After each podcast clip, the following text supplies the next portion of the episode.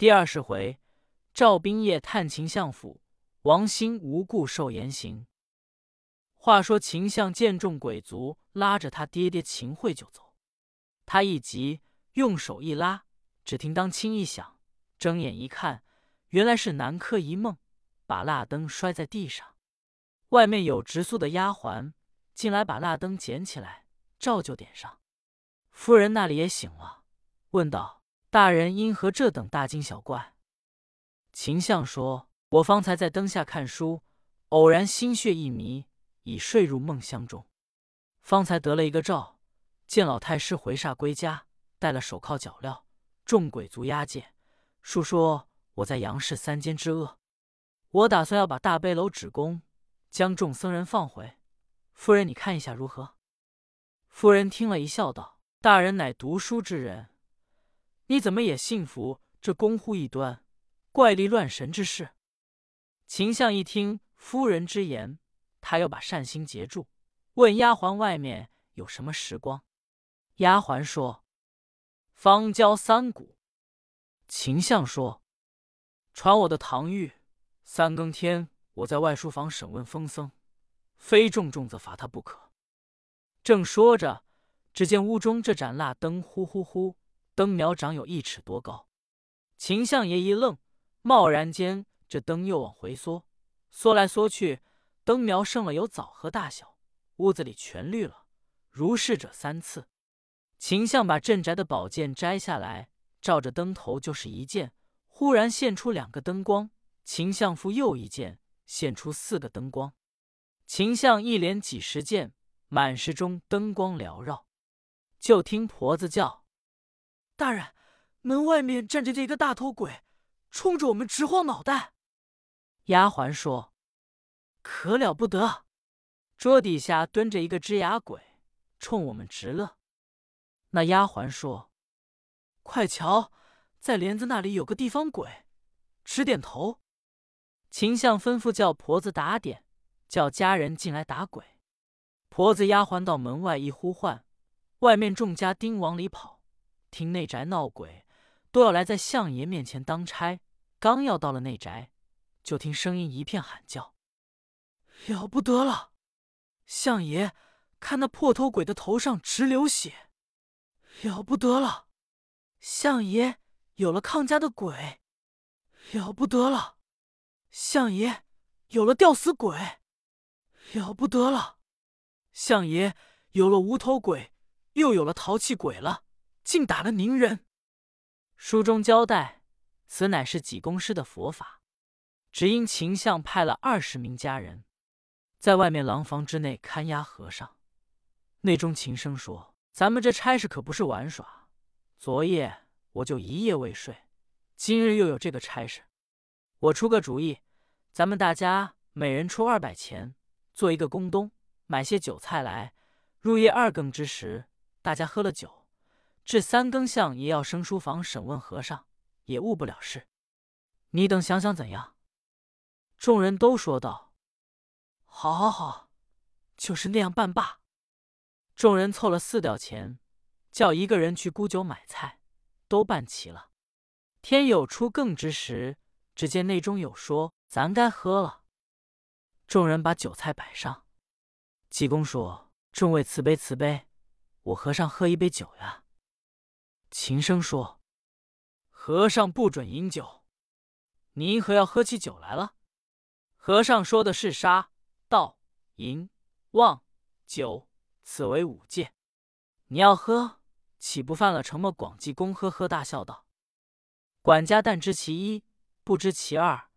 内中还有许多好处呢。天有九星，地有九泉，人有九圣，九合万事，九和性情。众尼以酒为道，但目即乱耳。”轻声说：“和尚，你知道这些事？”我给你一杯吃，伸手斟了一杯给和尚。济公接过来说：“好，好，日常四岁咸方绝，是大如天醉一帖。”把那杯一次而尽，说：“众位再给我一杯吃罢。”琴声说：“已然给你一杯吃了，还要真不知自爱。”和尚说：“你要不给这杯，连那杯人情也没了。”秦生又给他斟了一杯。和尚喝了说：“来，再给一杯，凑个三杯。”秦生说：“没有了。”不是我不给你，和别位要罢。济公哈哈大笑说：“好，我自己会喝。”拿着酒杯连说：“眼射喝，来来来！”就见杯中酒呼满了。和尚连吃了几杯酒，把酒杯放下。那些家人都要喝酒，一个个向前伸手倒酒，那瓶内连一滴皆无。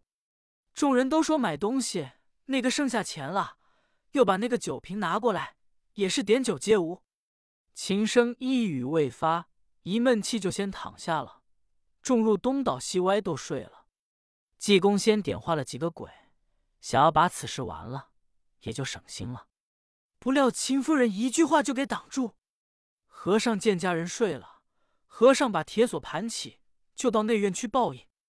那些恶仆平日以主人之事，在外招摇是非。和尚打一下，拧一下。正是报应众人。只见北房上有一人，手持钢刀一把，要杀秦相，待济公报仇。罗汉睁眼一看，来者非别，正是探囊取物赵斌。只因前次赵斌帮着济公到五雷八卦天师符，庄维陀在秦相府遇见尹世雄，两个人回家中见过赵老太太，有了两天，尹世雄告辞就走了。赵斌仍是做小本生涯，倒不为赚钱。老太太因叫赵斌有个养生之道，省得胡作胡为。这一天，赵斌正在西湖卖鲜果子，见有无数官兵围住灵隐寺。赵斌见有认识的人，过去一问，方知是济公打了秦相府的管家。秦相发传牌调兵围灵隐寺，捉拿疯僧到相府，要把几颠活活打死。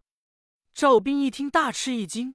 自己一想，济公待我有救命之恩，他老人家遇难，我如何不救？又想，我娘亲晚上又不叫我出来。有了，我说个狂，等我娘亲睡着，我带上切菜刀一把，奔那秦相府把好香杀了，给我师傅济公长老报仇雪恨。自己慢慢回家。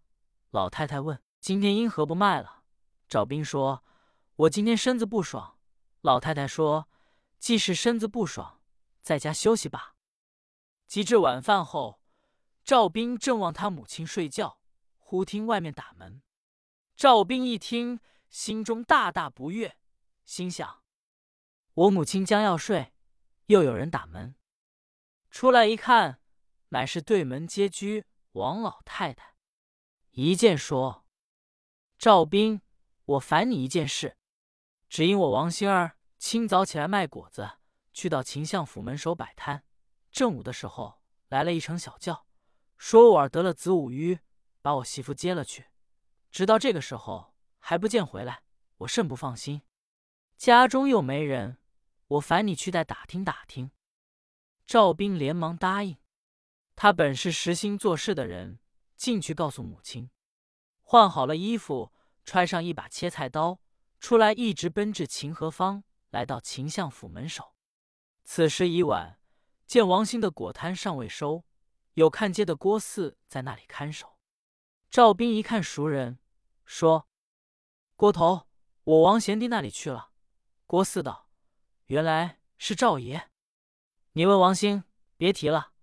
今天一早，秦相府二公子把他叫进去，他叫我给看着，也给他卖了钱不少。”我尚有忙事，他一进去就没有出来。